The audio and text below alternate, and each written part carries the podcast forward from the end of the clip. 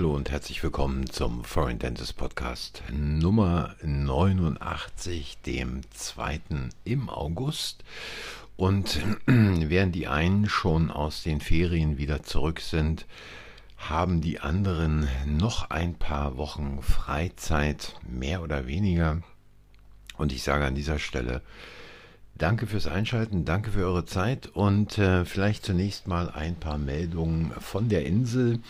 Die Bank of England hat die Zinsen weiter angehoben. Ich glaube, die liegen jetzt bei 5,25 oder 5,5 Prozent. Und das heißt natürlich für viele Briten, insbesondere Engländer, die ihr eigenes Wohneigentum haben und wo die Mortgage immer deutlich kürzer ähm, äh, vertraglich äh, verabredet wird als in Deutschland, dass für etwa eine Million Briten neue Verträge mit der Bank anstehen und wer da noch Zinsen von ursprünglich mal 1,5 oder 2 Prozent für seine Wohnung, für sein Haus hatte, kann sich jetzt auf Zahlungen von 6,5 bis 7 Prozent, wenn nicht sogar noch mehr einrichten.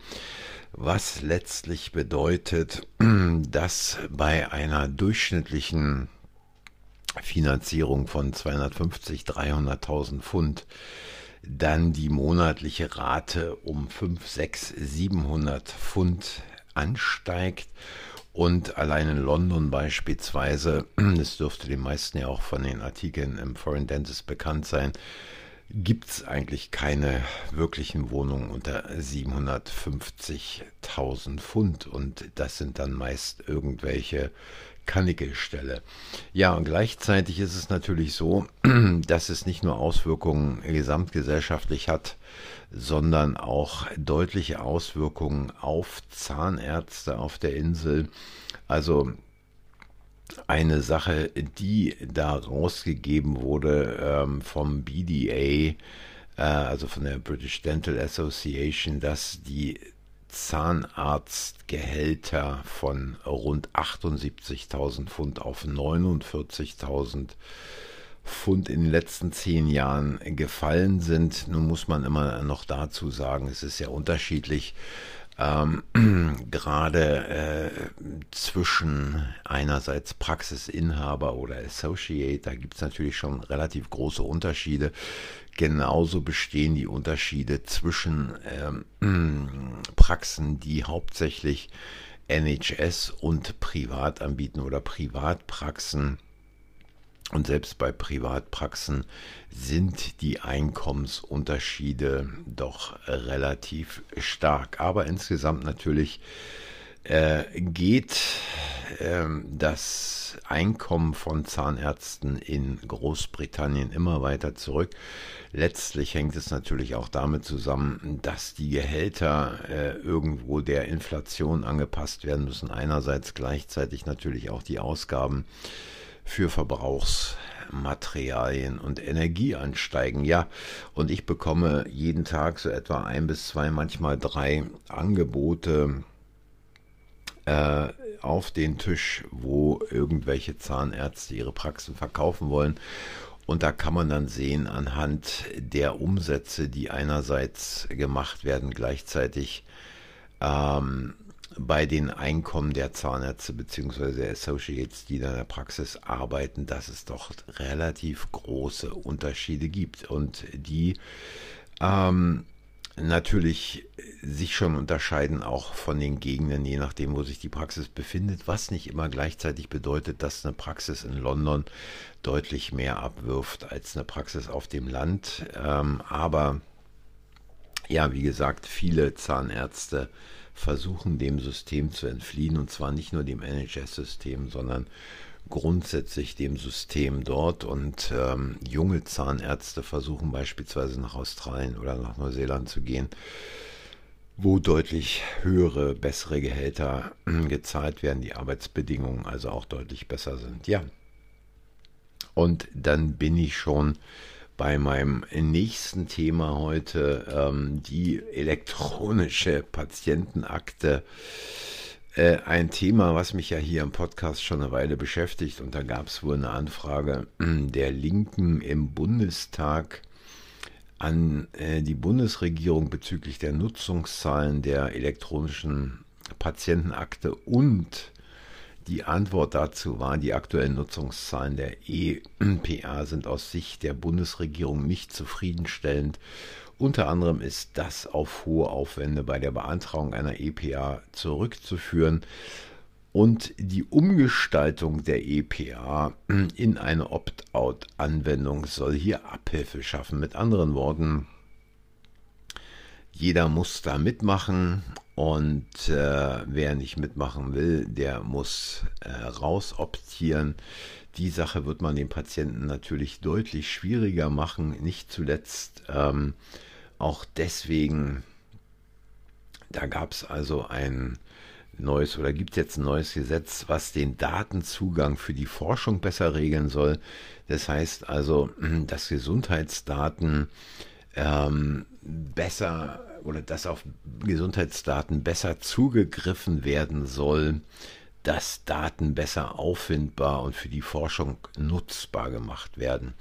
Ähm, all das ist natürlich quasi Teil des Planes, die Gesundheitsdaten äh, so weit zu streuen, dass da äh, die Konzerne mittlerweile auch transatlantisch darauf zugreifen können. Ich habe darüber schon gesprochen, wie ähm, Lauterbach also auch darauf hingewiesen hat, wie schön es wäre, jetzt diesen äh, transatlantischen Datenaustausch noch deutlich besser zu machen. Und ähm, es ist nicht damit zu rechnen, dass irgendeine ja, äh, ich möchte schon gar nicht mehr von Standesvertretung reden, weil die vertreten alles nur nicht äh, den Stand der Ärzte oder Zahnärzte. Die Bundeszahnärztekammer sagt jetzt, die Digitalisierung muss einen Mehrwert bieten, ja, und da sagen sie also, ähm, dass, es, dass diese EPA drei Kriterien erfüllen müsse, mehr Klarheit für Patienten, keine Mehrbelastung für Zahnärzte und ein Benefit für beide Seiten. Naja, also ich meine, ähm, da hätten sie auch blub sagen können, es wäre kürzer gewesen und hätte weniger Zeit gekostet.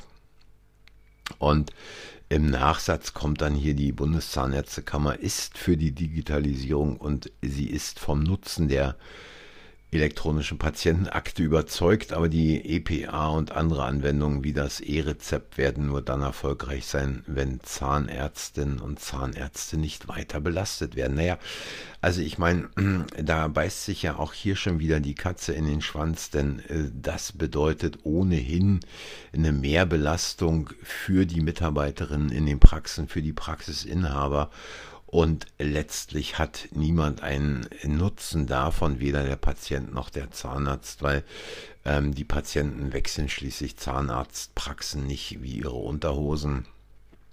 Und jeder hat in seiner Praxis äh, entsprechend ähm, die Behandlungsdaten der Patienten, beziehungsweise ähm, es ist jetzt auch nicht sensationell aufwendig, beispielsweise eine Anamnese zu, äh, aufzunehmen und da im Mund einen Befund zu erheben, wie es bei den Patienten aussieht. Ja, ähm, diese Dinge, die da eingeführt werden an Bürokratie, dienen einzig und allein ähm, der Zerstörung der über Jahrzehnte entstandenen Strukturen kleinerer mittlerer Praxen und äh, vielleicht auch zu diesem Hintergrund nochmal und auch zurückkommend auf die Geschichte mit England.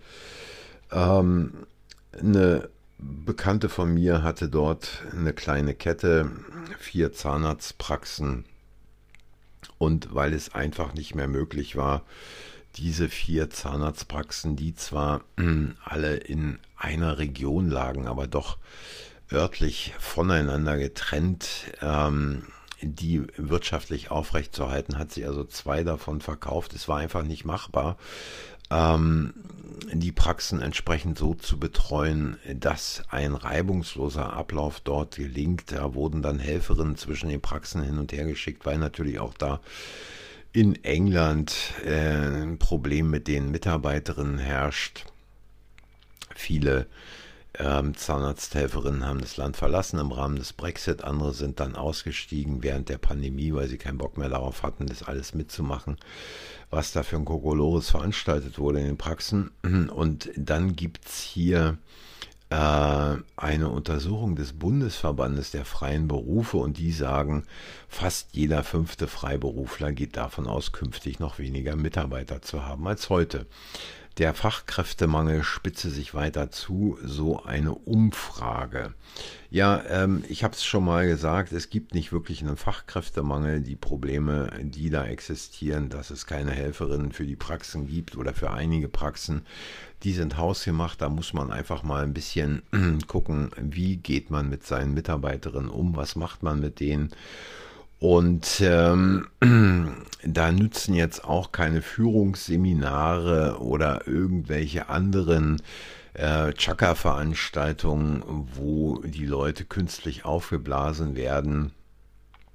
Da hilft nur einfach mal an sich selber zu arbeiten und zu schauen, äh, was sollte ich da vielleicht im Umgang mit meinen Mitarbeiterinnen zukünftig verändern, sodass die also auch entsprechend begeistert sind, in der Praxis, in meiner Praxis zu arbeiten und ähm, nicht etwa die Praxis zu verlassen, in eine andere Praxis zu gehen oder gar berufsfremd zu gehen. Ja, ich kenne die Argumente, es gibt äh, genügend Firmen, die zahlen mehr. Ähm, äh, wer zum Beispiel dann als Helferin irgendwo in die Versicherungswirtschaft geht, da gibt es natürlich deutlich mehr Geld. Da ist auch eine Büroarbeit oder Homeoffice angesagt. Aber ich glaube, dass der Beruf einer Zahnarzthelferin interessant genug ist, ähm, bei entsprechender Führungsstärke des Praxisinhabers oder der Praxisinhaberin, dass die Mitarbeiterinnen auch bleiben und gern in der Praxis bleiben. Ja, und jetzt hier vielleicht zum Schluss noch eine Sache, um es heute nicht allzu lang werden zu lassen.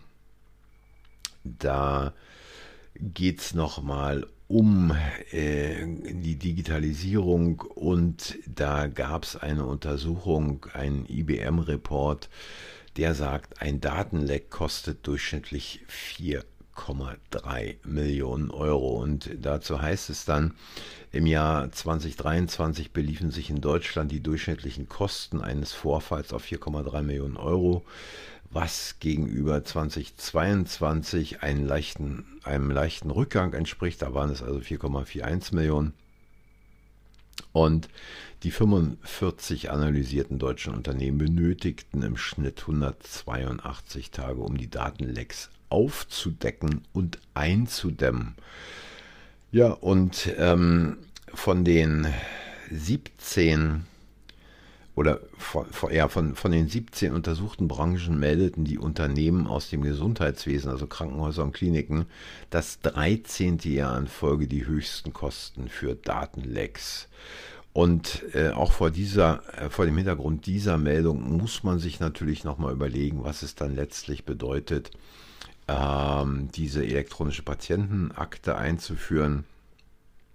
Und äh, wie häufig äh, diese ganze Struktur dann angegriffen wird. Und wahrscheinlich werden Hacker auch äh, mehr oder weniger leicht da reinkommen, äh, weil ich meine, man kann da Vorsichtsmaßnahmen einbauen, wie man will. Es gibt immer einen Weg, irgendwo reinzukommen und letztlich wird es dann teuer und für die Patienten sehr unangenehm, wobei es dann noch unangenehmer wird für die Praxen, von denen dann die Daten abgezogen werden. Ja, und jetzt wirklich als allerletzte Geschichte, äh, da gibt es jetzt eine bundesweite Aktion der Vertragsärzte und die KV warnen vor dem Praxenkollaps. Ja, auch hier ist es eine gewollte Sache, die wurde vor langer Zeit eingerührt auch hier geht es darum, die über Jahre entstandenen Strukturen entsprechend zu zerstören, Patienten dann in Krankenhäuser zu bringen, aber die Krankenhäuser schrumpfen letztlich auch, muss ich hier nicht weiter ausführen. Jeder hat es mitbekommen, Lauterbach will da genug Krankenhäuser eindampfen. Und es wird sich, und auch das habe ich hier häufiger schon im Podcast gesagt, beziehungsweise gibt es dazu auch eine Reihe von Artikeln auf Foreign Dentist, äh, es werden sich Strukturen wie in Großbritannien, insbesondere in England, durchsetzen. Überlastete Krankenhäuser, ähm, kaum noch eine vernünftige Versorgung mit Arztpraxen. Und wenn, dann sind die überlastet und beziehungsweise das gleiche bei Zahnarztpraxen. Und der Vorstand der Kassenärztlichen Vereinigung Bayerns zum Beispiel erklärt, die Stimmung bei Ärzten, Psychotherapeuten und Praxispersonal ist auf dem Tiefpunkt angelangt. Für künftige Medizinergenerationen wird die ambulante Versorgung zunehmend unattraktiver. Medizinische Fachangestellte verlassen die Praxen in Richtung Krankenhäuser, weil sie dort besser verdienen. Das Bundesgesundheitsministerium und die Krankenkassen müssen jetzt dringend handeln, da sonst eine flächendeckende ambulante Patientenversorgung nicht mehr gewährleistet werden kann. Ja, ich meine, es ist schön, solche Sprüche zu bringen und die dann auch ein bisschen zu verbreiten, aber es wird sich nichts ändern und äh, weder Lauterbach noch irgendwen anders wird es jucken. Irgendwann äh, werden Patienten wach werden und sich fragen, wie konnte es so weit kommen, dann ist es zu spät. Und äh, ich kann es nur sagen, wer seine Augen nicht zum Sehen benutzt, wird sie einer wird sie eines Tages brauchen, um zu weinen, denn die Zustände werden immer schlimmer in Deutschland und ähm, es ist keine lineare Entwicklung mehr, insbesondere was diesen Sozialabbau anbelangt, sondern mittlerweile ähm, exponentiell. Und wie gesagt, äh, auch das war alles vorauszusehen und auch das ist im Prinzip auf Foreign Dentist in ausreichendem Maße vor zwei, drei, vier Jahren bereits beschrieben worden. Die Entwicklung geht immer schneller voran und ich glaube, es ist wichtig, jetzt mal das Rettungsboot zu besteigen, wenn denn noch ein Rettungsboot da ist, denn ansonsten wird es ganz, ganz trübe. Ja, äh, auch wenn ich hier nicht mit irgendwelchen tollen äh, Sachen heute dienen konnte, mh, die irgendwo positiv ausfallen, aber äh, auch der Sommer ist ja hitzig genug und trocken genug, ähm, dass man da ein wenig Freude haben kann. In diesem Sinne, ich sage danke fürs Zuhören, danke für eure Zeit. Und wenn es euch gefallen hat, hinterlasst ein Like, abonniert den Kanal, sagt anderen, dass der Kanal existiert. In der nächsten Woche geht es weiter und für heute sage ich Tschüss.